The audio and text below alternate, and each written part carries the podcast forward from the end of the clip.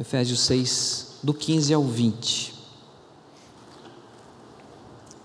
E calçados os pés na preparação do evangelho da paz, tomando sobretudo o escudo da fé, com o qual podereis apagar todos os dardos inflamados do maligno. Tomai também o capacete da salvação e a espada do espírito, que é a palavra de Deus. Orando em todo tempo, o tempo, orando em todo tempo com toda oração e súplica no espírito, e vigiando nisto com toda perseverança e súplica por todos os santos e por mim, para que me seja dada, no abrir da minha boca, a palavra com confiança, para fazer notório o mistério do Evangelho, pelo qual sou embaixador em cadeias, para que possa falar dele livremente, como me convém falar. Isso extremamente importante você estar confortável. Se você tiver com frio, com fome, com dor de cabeça, procure remédio. Se você está com frio, procure um banco que não tenha tanto ar nas suas costas. Né? O importante é que nesse momento em que Deus revela a sua palavra, você esteja bem, tá bom? Um outro recado, às vezes o celular toca exatamente na hora que você está aqui. Não toca a semana inteira, mas no domingo de manhã, na hora do culto, toca.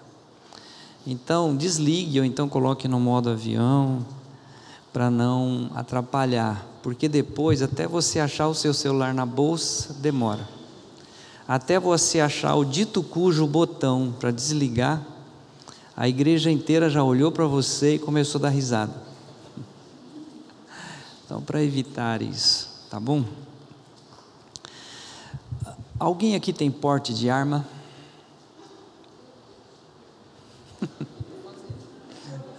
Ô gente, vocês estão com medo? Eu estou com vergonha. Quem tem, abaixa a mão, enfim. Alguém já atirou com um rifle? Alguém aqui? Já atirou? Ok. Quem nunca atirou com nada? Levanta a mão. Mafalda, vamos dizer que você receba uma granada na mão para lançar em algum lugar. O que você faria com isso? Ela ia tirar. Ela ia tirar o lacre e ia ficar olhando. ia tirar o pino, soltar e ia ficar olhando. Gente, o que nós vamos andar aqui hoje de manhã é assim. Não importa, ou seja, você pode ter um revólver na mão, uma capacidade de cinco tiros, mas você vê o bandido Você não sabe manusear aquilo, você nunca atirou com aquilo.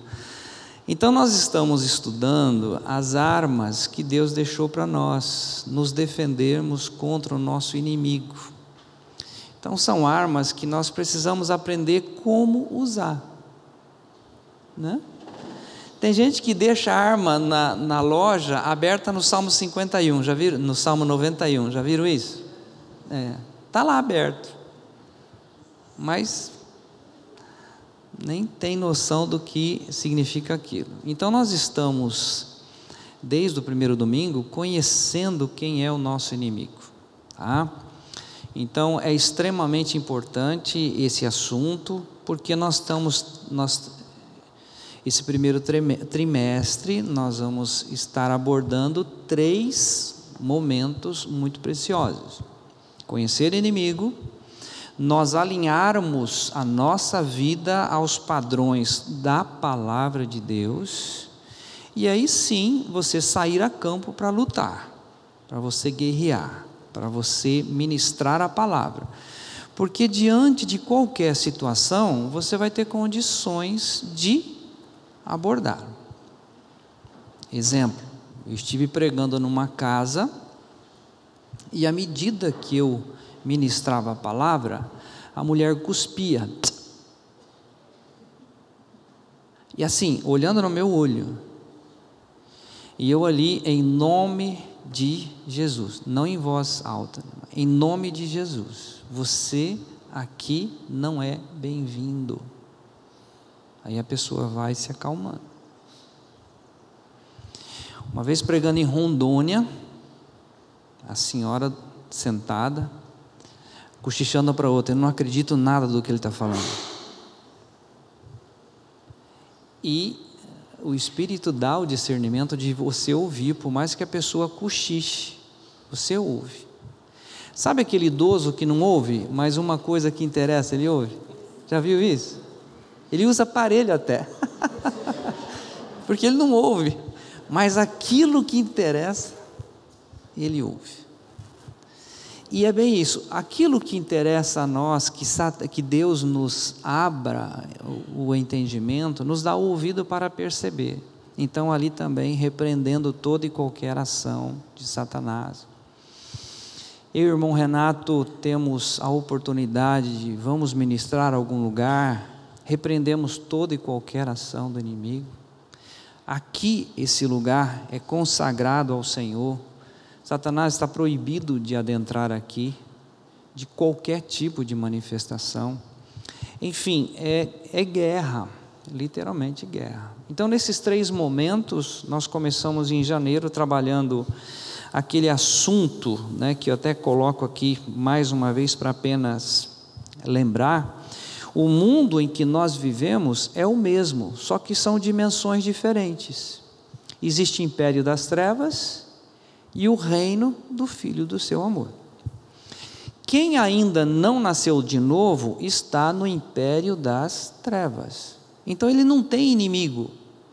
Satanás é a própria vida dele. Porque quem comete pecado é do diabo.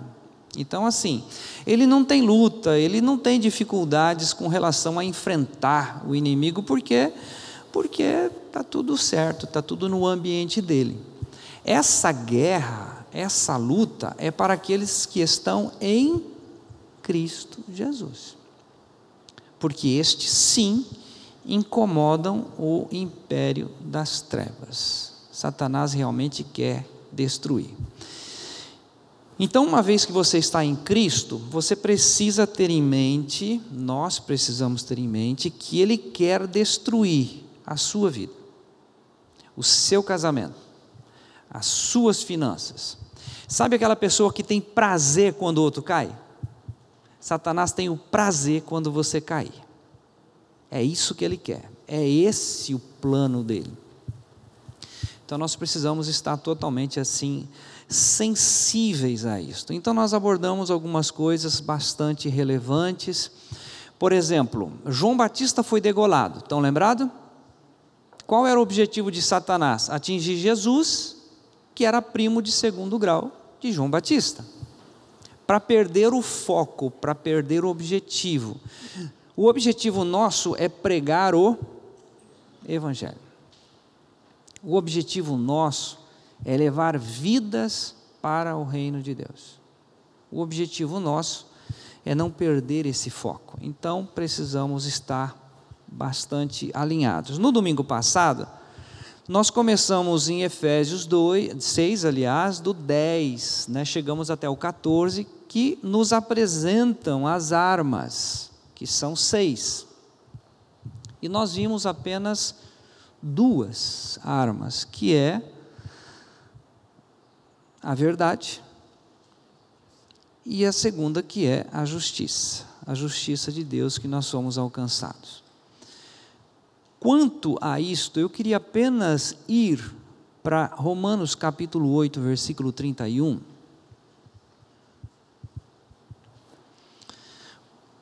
Para você e eu termos aí uma, uma compreensão clara de que você e eu estamos regenerados pela graça. Romanos 8, nós vamos ler o 31, 32 e 33.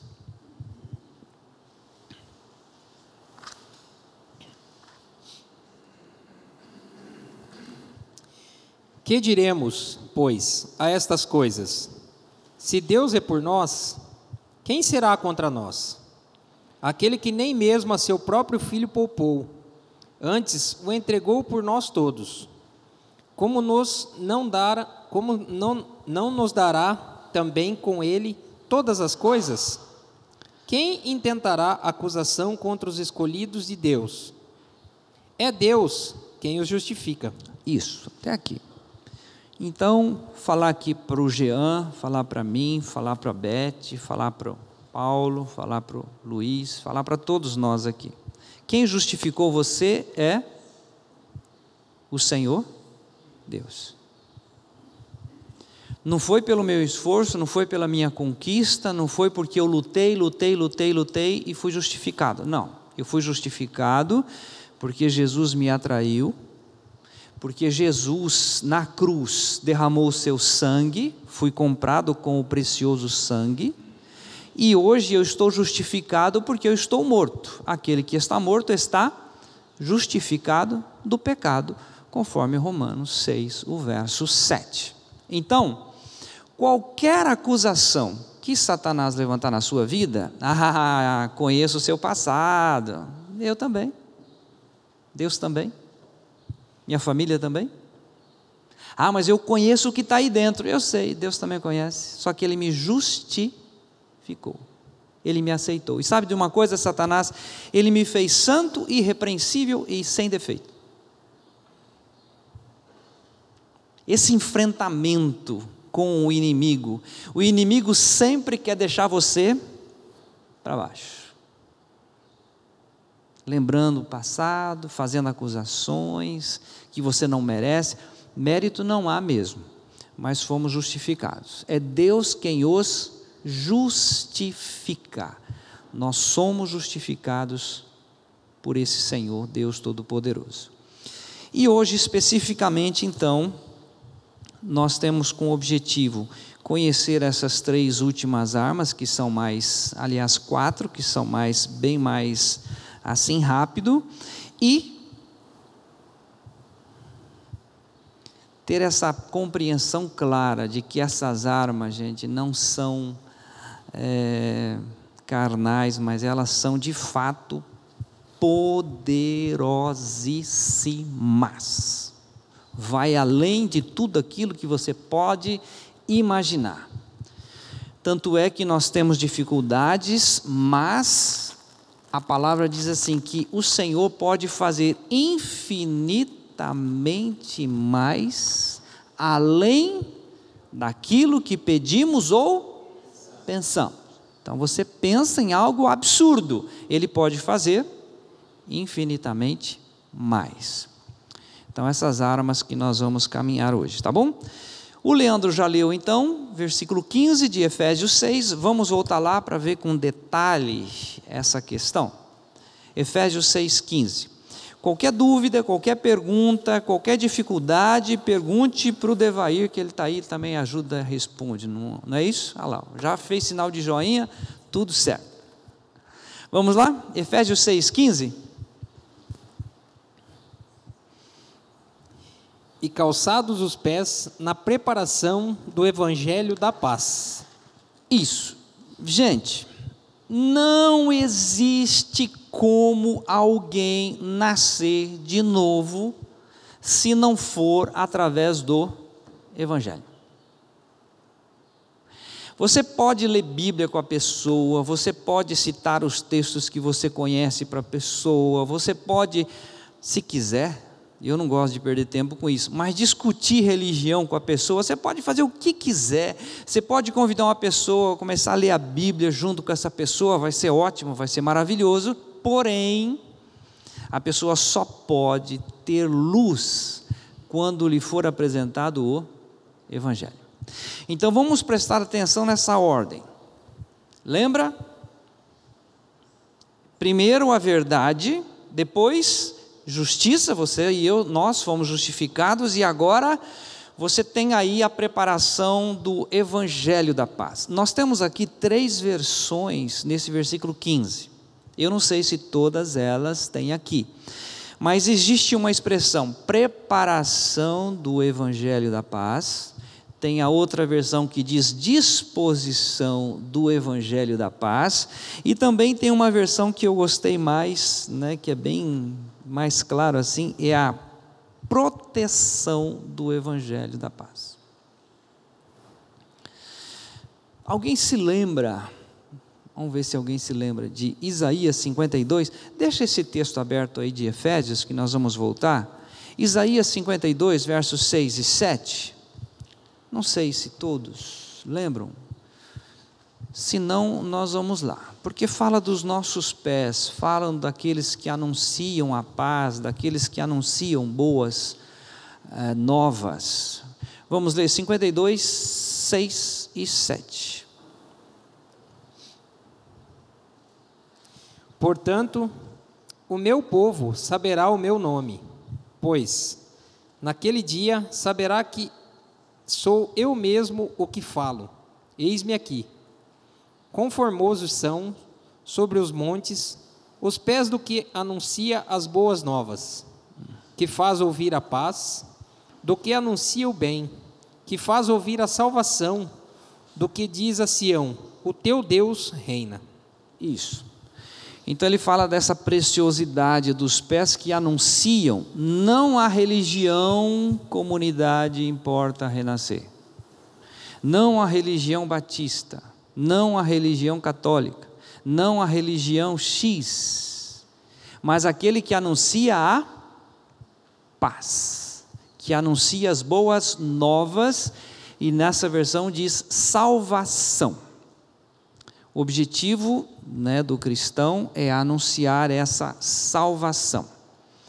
Aliás, nós temos muito, gente, isso vale a pena a gente comentar aqui. Nós temos muitas denominações, muitas denominações que valorizam muito a questão de ajudar o próximo, é, de dar o testemunho de que não tinha nada, mas agora tem tudo, e perdem de vista o essencial que é o Evangelho. Perde de vista aquilo que traz salvação.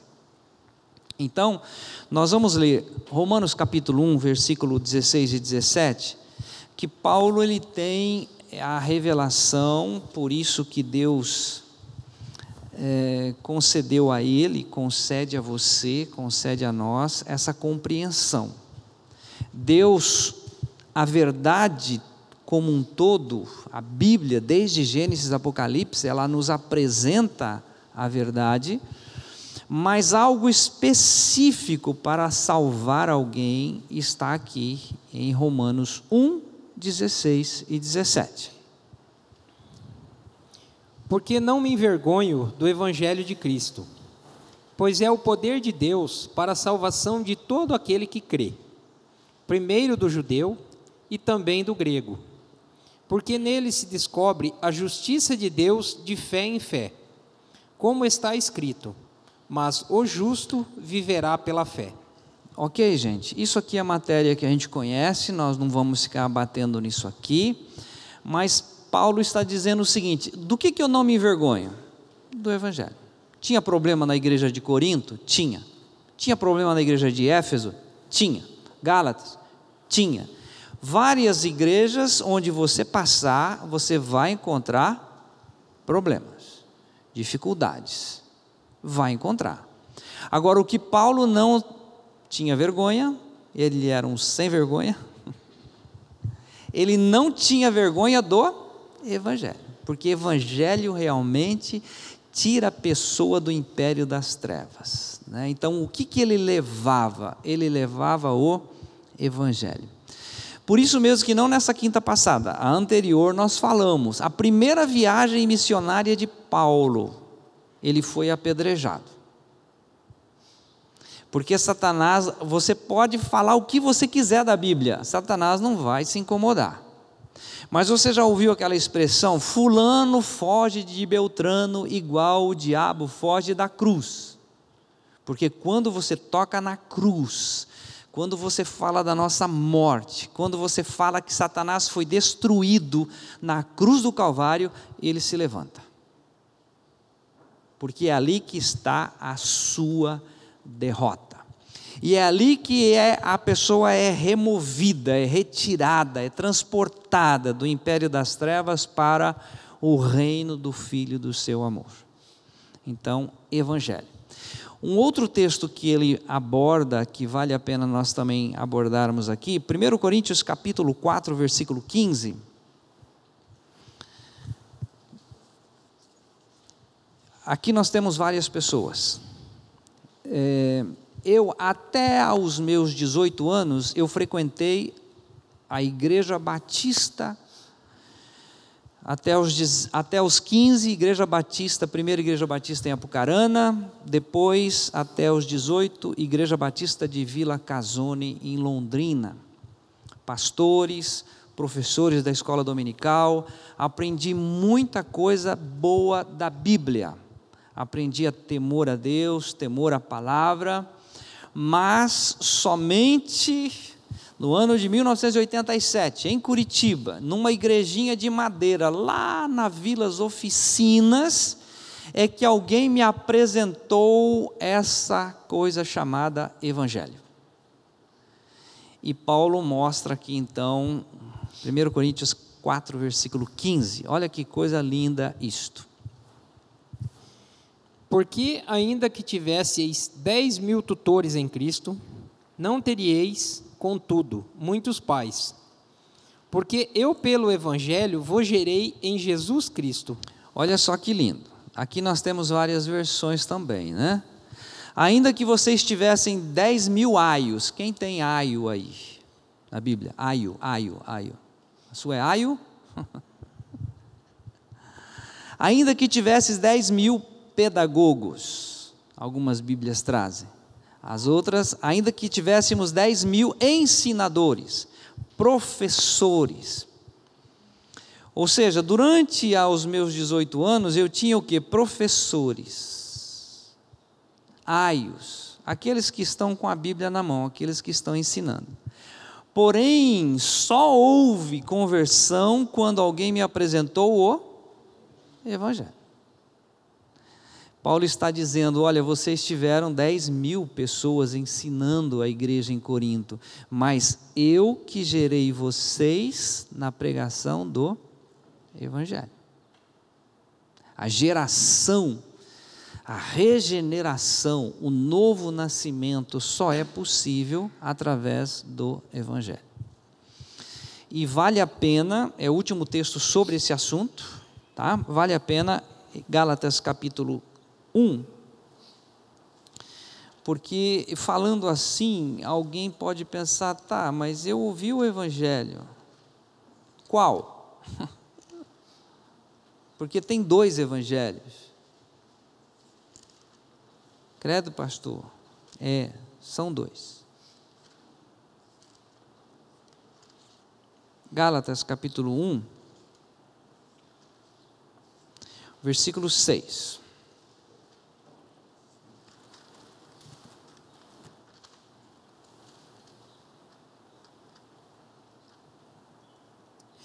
Maravilho-me de que tão depressa passasseis daquele que vos chamou a graça de Cristo para outro evangelho. Outro evangelho. Ele está, escuta, por que, que vocês voltaram para trás? Por que, que vocês deixaram a graça? Por que, que voltaram para outro evangelho? Porque existe um outro evangelho. Versículo 7: O qual não é outro, diz a Bíblia senão que há alguns que vos perturbam e querem perverter o evangelho de Cristo. Então, quando você lê os evangelhos, Mateus, Marcos, Lucas e João, ali apresenta o que? Morte, sepultamento e ressurreição de Jesus. O que, que é esse outro evangelho? Ou então querem perverter o evangelho? Versículo 8. Mas, ainda que nós mesmos ou um anjo do céu vos anuncie outro evangelho além do que já vos tenho anunciado, seja anátema. Olha isso. Mesmo que desse um anjo aqui agora, todo mundo ia ficar impactado. O que, que ele vem trazer? Ah, é um outro evangelho? Paulo diz: seja maldito, seja anátema. 9. Assim como já dissemos, e agora repito, se alguém vos prega evangelho que vá além daquele que recebestes, seja maldito. O 10. Porque persuado eu agora a homens ou a Deus? Ou procuro agradar a homens? Porque se estivesse ainda agradando aos homens, não seria servo de Cristo. Faço-vos, porém, saber, irmãos, que o evangelho por mim anunciado não é segundo o homem. Então, quais são os dois evangelhos? Um é o evangelho da possibilidade, é do homem. Sabe aquela coisa que você vai na igreja, aí o pastor diz assim: quem aceita Jesus, levanta a mão. Aí a pessoa aceita Jesus. Quem aceitou Jesus, vem aqui na frente que nós vamos orar. Aí a pessoa vai lá na frente, ora. Tá. Aí a pessoa vai embora para casa, ela aceitou Jesus, mas Jesus nunca aceitou ela. Não é aceitar Jesus, é morrer com Jesus. Aceitar Jesus, todo mundo aceita. Se você estiver no hospital, então, quantas vezes eu já fiz isso? A pessoa aceita, ela está ali no bico do papagaio do urubu, né? Papagaio dentro. É, eu quero, porque sei lá onde eu vou. Oração, então, é o que mais a pessoa quer, pede. Mas o Evangelho, versículo 12 agora, diz assim: ó, Porque ouvistes qual foi o meu proceder outrora, digo, porque eu não o recebi, não aprendi de homem algum, mas mediante revelação. Evangelho, gente, de Cristo, Evangelho de Deus é revelação, não é possibilidade. Evangelho é revelação, é mistério. Tanto é que em Efésios vai abordar isso lá nos versículos 19 e 20. Para mim que seja dado no abrir da minha boca a palavra do mistério do Evangelho. Que mistério é esse? Foge qualquer possibilidade. Jesus na cruz atraiu a todos. Alguém pergunta: como assim? Nem tinha nascido ainda? Mas o que, que ele atrai no seu corpo? O nosso velho homem. Você já nasceu com o velho homem. Você já nasceu velho. Você já nasceu ranzinza. Você já nasceu chato, você já nasceu pecador. Só que a criança tem o período de inocência moral. Se uma criança morre nesse período, ela não tem culpa do pecado original. Mas depois que você toma gosto pela coisa, aí só mesmo a morte, só mesmo a cruz é capaz de libertar dessa escravidão que o pecado proporciona ao ser humano. E aí Jesus vem exatamente para isso, né? Então é mistério, é revelação.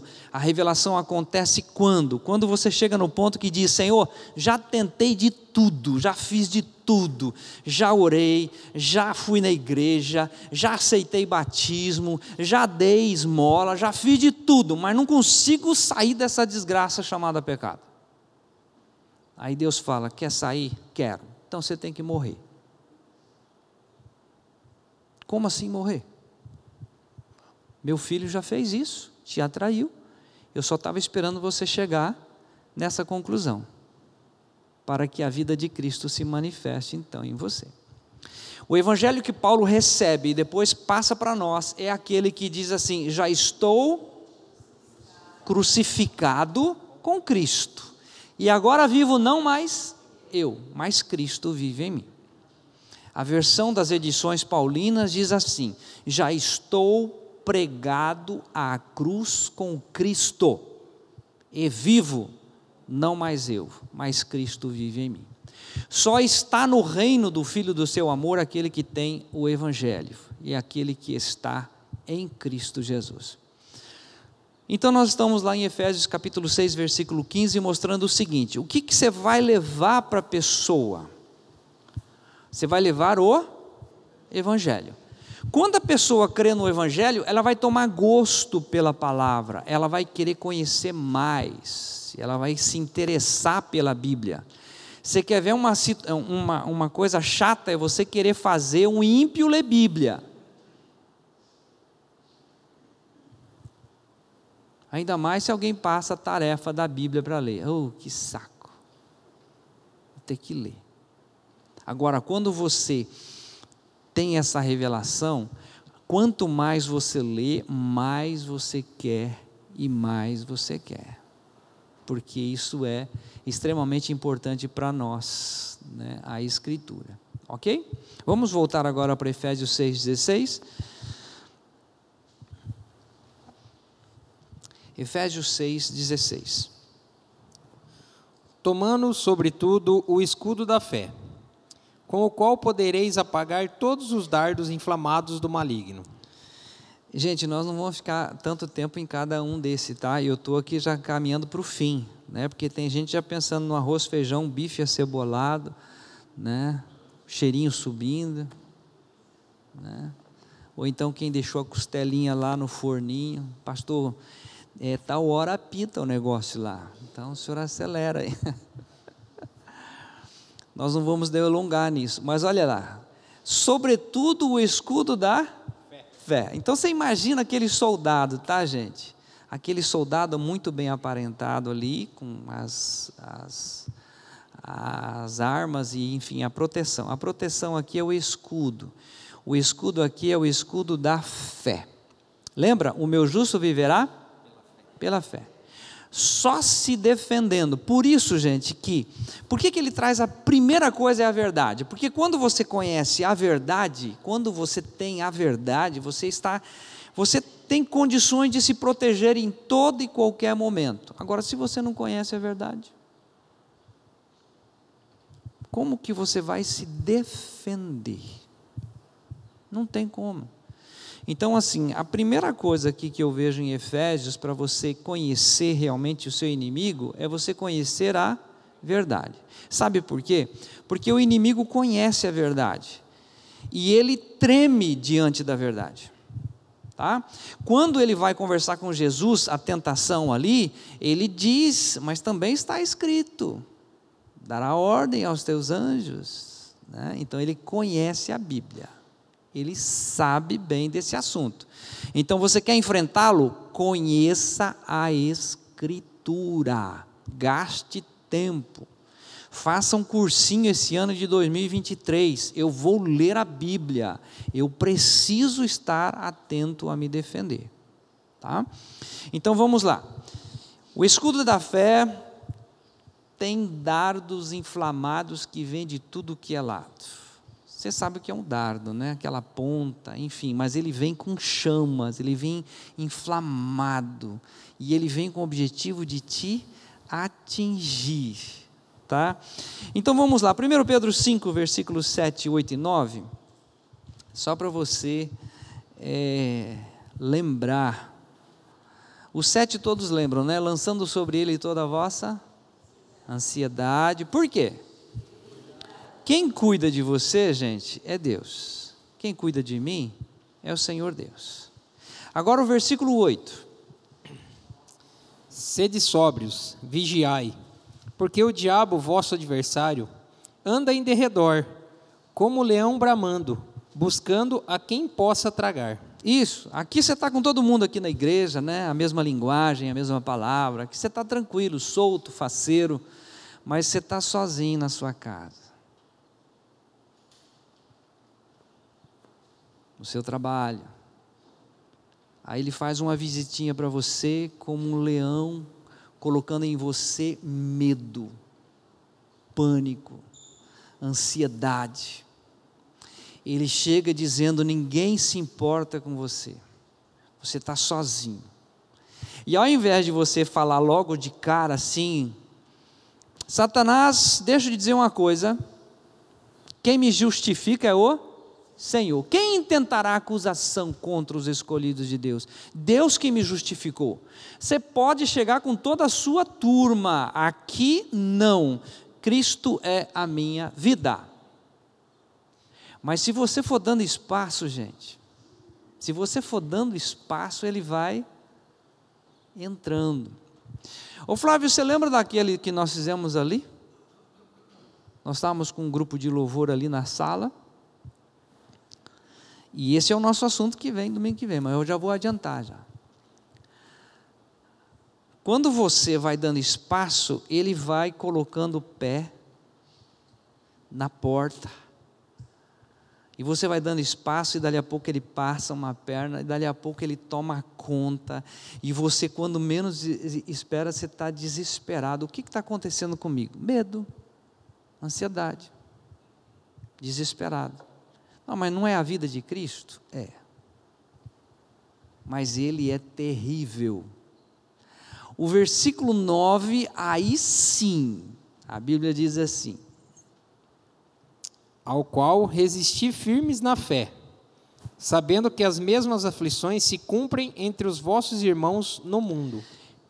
Essa aflição acontece comigo, acontece com a Beth, acontece com o Jean, acontece com a Bárbara, acontece com todos nós aqui. As mesmas aflições acontecem. Mas a Bíblia diz assim: resistir. E quem é que vai fugir? Não é você que vai correr lá no irmão Renato, Renato, ora por mim. É o diabo que vai correr, porque ele já é derrotado. Ele foi destruído, aniquilado na cruz do Calvário. Só que ele não se dá por vencido. Ele vai te atormentar. Ele vai atrás de você. Você é filho do Deus Altíssimo, ele vai te incomodar. E ele vai te acusar, e ele vai trazer o seu passado. E aí nós precisamos não apenas ter a arma, mas saber como lutar contra ele.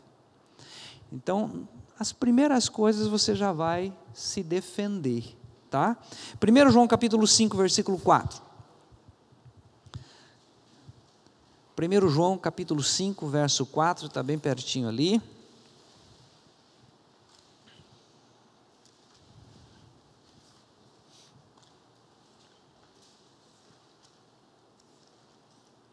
Porque todo o que é nascido de Deus vence o mundo. E esta é a vitória que vence o mundo, a nossa fé. Qual é a vitória? Nossa fé. Fé no quê? Na palavra. Mas fé de quem? E vivo não mais eu, mas Cristo vive em mim, e a vida que agora vivo nessa pele, nessa carne, vivo-a na de quem? Do Filho de Deus, o qual me amou e assim mesmo se entregou por mim. Então, ah, eu não tenho fé, claro que não tem, mas você tem o Filho, o Filho de Deus vive em você. E aí você pode dizer: olha, Satanás, eu não tenho fé, eu nem sei muito bem sobre esse assunto, mas Cristo é a minha vida. E esta é a vitória que vence o mundo, a nossa fé. Agora, prepare-se para o impacto. 1 João 4, versículo 4. 1 João, está bem pertinho ali, 4, verso 4.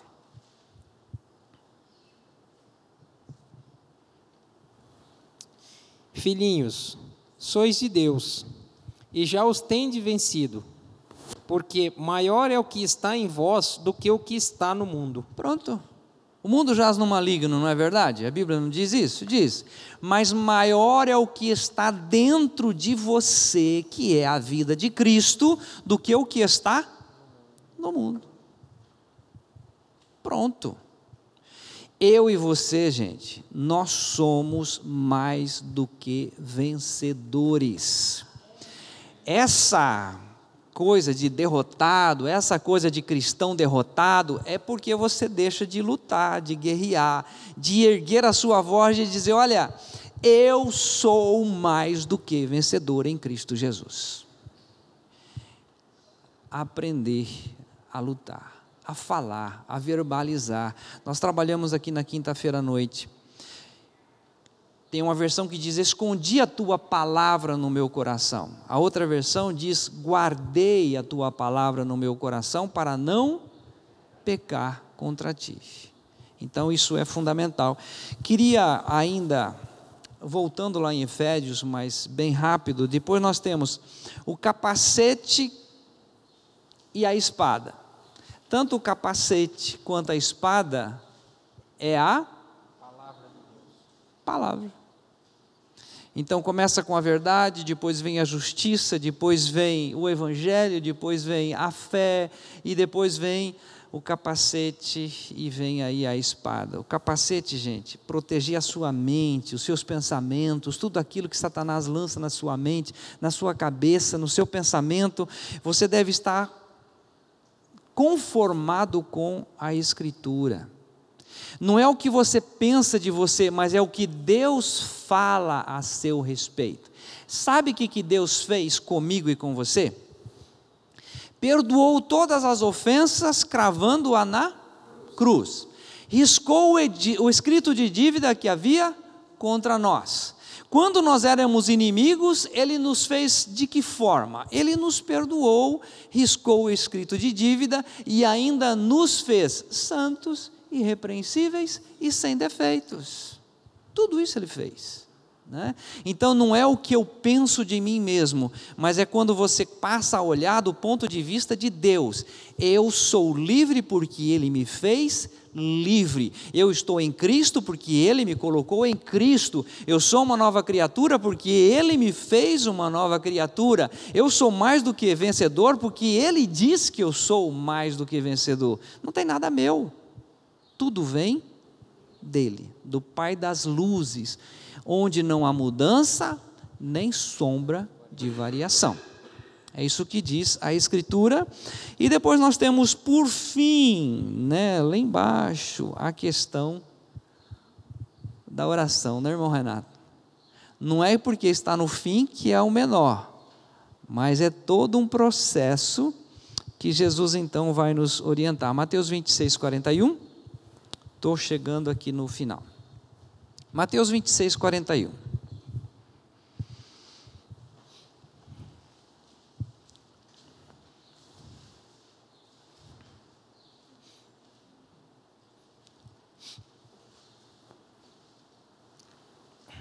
Vigiai e orai, para que não entreis em tentação. Na verdade, o espírito está pronto, mas a carne é fraca. Eu queria trazer à memória da igreja o seguinte: Jesus ouviu de Deus uma voz que disse assim: Este é o meu filho amado, em quem eu tenho todo o prazer. Tá. Então ele está nesse mundo rodeado com uma multidão de gente. Além disso, ele tem doze apóstolos mais próximos. Além desse, ele, ele tem três bem chegados Pedro, Tiago e João. Aí ele vai orar por algo que está acontecer na vida dele. Ele deixa esses três e vai mais adiante orar. E aí ele começa a falar com o pai: Pai, se for possível, passa de mim esse cálice. E aí, né, Deus traz a confirmação que era necessário. Mas o que chama atenção, gente, é isso. A sua carne é fraca. O Espírito de Jesus estava totalmente preparado para enfrentar aquela situação, mas a carne é fraca. O que, que o Senhor nos ensina? É você orar, é você ir diante de Deus. Satanás veio com tudo numa dúvida ao seu coração, então você vai orar, porque você não é diferente da pessoa de Jesus, você sim tem o um espírito, é uma nova criatura, mas a sua carne é fraca. Quando você menos espera, você está querendo tomar outro rumo. E aí nós precisamos de comunhão com o Altíssimo para poder enfrentar a pior situação que vem pela frente, mas enfrentar, sabendo que o Senhor está no controle de absolutamente tudo. Por isso que ele diz não precisam ir lá, isso aqui é bem curtinho. 1 Tessalonicenses 5,17. Orai sem cessar. Você está andando na rua? Vai orando. Está lavando louça? Vai orando. Está caminhando sozinho? Vai orando. Viajantes que viajam aí por todas as regiões, está dirigindo? vai orando, porque Satanás ele está armando para você, ele quer roubar, ele quer destruir a sua vida. Ele não quer você feliz, voltando para casa, sorridente, faceiro, porque ele tem esse propósito mesmo, de destruir. Queria terminar com o texto de Romanos, capítulo 8. Esse é um texto, não é para você deixar a Bíblia aberta, tá? Nesse texto, não, você pode abrir a Bíblia agora. Estou falando, não deixe esse texto como amuleto na sua casa. Mas se você se comprometer a ler esse texto todos os dias, então deixa aberto. Daí de manhã você vai lá, toma café lendo esse texto, na hora do almoço você lê esse texto também. Nós já lemos aqui do 31 ao 33. Estão lembrados? Então vamos lá. Repita isso ao seu coração. Romanos 8, 31. Que diremos, pois, a estas coisas? Se Deus é por nós, quem será contra nós? Quem é o idiota que vai se levantar contra você? É só um imbecil chamado diabo porque Deus tem todo o poder, Ele é o soberano. E quem está cuidando de você é o soberano. Você está debaixo das asas do Deus Todo-Poderoso. É Ele. Então, versículo 31. Que diremos, pois, a estas coisas? Se Deus é por nós, quem vai se levantar contra nós? Aquele que nem poupou o seu próprio filho, antes por todos nós o entregou, porventura não nos dará graciosamente com ele todas as coisas? Quem tentará acusação contra os eleitos de Deus? É Deus quem os justifica. Então a acusação vem. Satanás é isso, é nojento, ele vai trazer acusação. Mas você deve ter isso em mente. Quem me justificou é o Senhor Deus. 34. Quem é que condena? Pois é Cristo quem morreu, ou antes quem ressuscitou dentre os mortos, o qual está à direita de Deus e o que também intercede por nós. Além de nos matar, além de nos justificar, além de ser a nossa vida, ele está do ladinho do Pai, do Pai, intercedendo por nós. Então o texto diz: quem condenará? Nenhuma condenação há para os que estão em Cristo Jesus. A Bíblia já confirma isso. Versículo 35, perdão, quem nos separará do amor de Cristo? Será a tribulação, ou a angústia, ou a perseguição, ou a fome, ou a nudez, ou o perigo, ou a espada? Continuando. Como está escrito: Por amor de ti somos entregue à morte todo dia somos reputados como ovelhas para o matadouro. Em todas estas coisas, porém, somos mais do que vencedores por meio daquele que nos amou. Porque estou certo de que nem a morte, nem a vida, nem os anjos, nem os principados, nem as potestades, nem o presente, nem o porvir, nem a altura, nem a profundidade, nem alguma outra criatura nos poderá separar do amor de Deus, que está em Cristo Jesus, nosso Senhor. Pronto, gente. Qual o medo? Qual a dificuldade? Ah, pastor, aqui está tudo certo, mas lá em casa, na segunda-feira, Se não for o Senhor, então na segunda-feira você pega de novo esse livro, fala: Senhor, eu estou aqui, estou crendo na tua palavra, por favor, me ajude a lutar, a guerrear, porque a vitória é nossa. Sabe que é? Hoje joga Palmeiras e. Você não sabe, né? É Palmeiras e São Paulo? Quem que joga hoje? Palmeiras e São Paulo. Muito bem. Quem vai ganhar desses dois? É lógico. O fanático do Palmeiras diz que vai ganhar. Palmeiras e São Paulo? Palmeiras e São Paulo. Agora você imagina, eu vou entrar em campo sabendo que a vitória é minha. Você que está em Cristo, você já entra na batalha sabendo que quem vai ganhar é você. Imagina o tamanho da grandiosidade que Satanás ele, ele arma, ele faz um negócio monstruoso e você, ao invés de se intimidar, você fala: "Ei, rapaz, isso é fichinha". Lembra do texto? Eleva os meus olhos para os montes, de onde me virá o socorro? Meu socorro vem do Senhor, que fez os céus e a terra. Então, assim, por maior que ele queira demonstrar que seja, sabe peru quando empena, seu.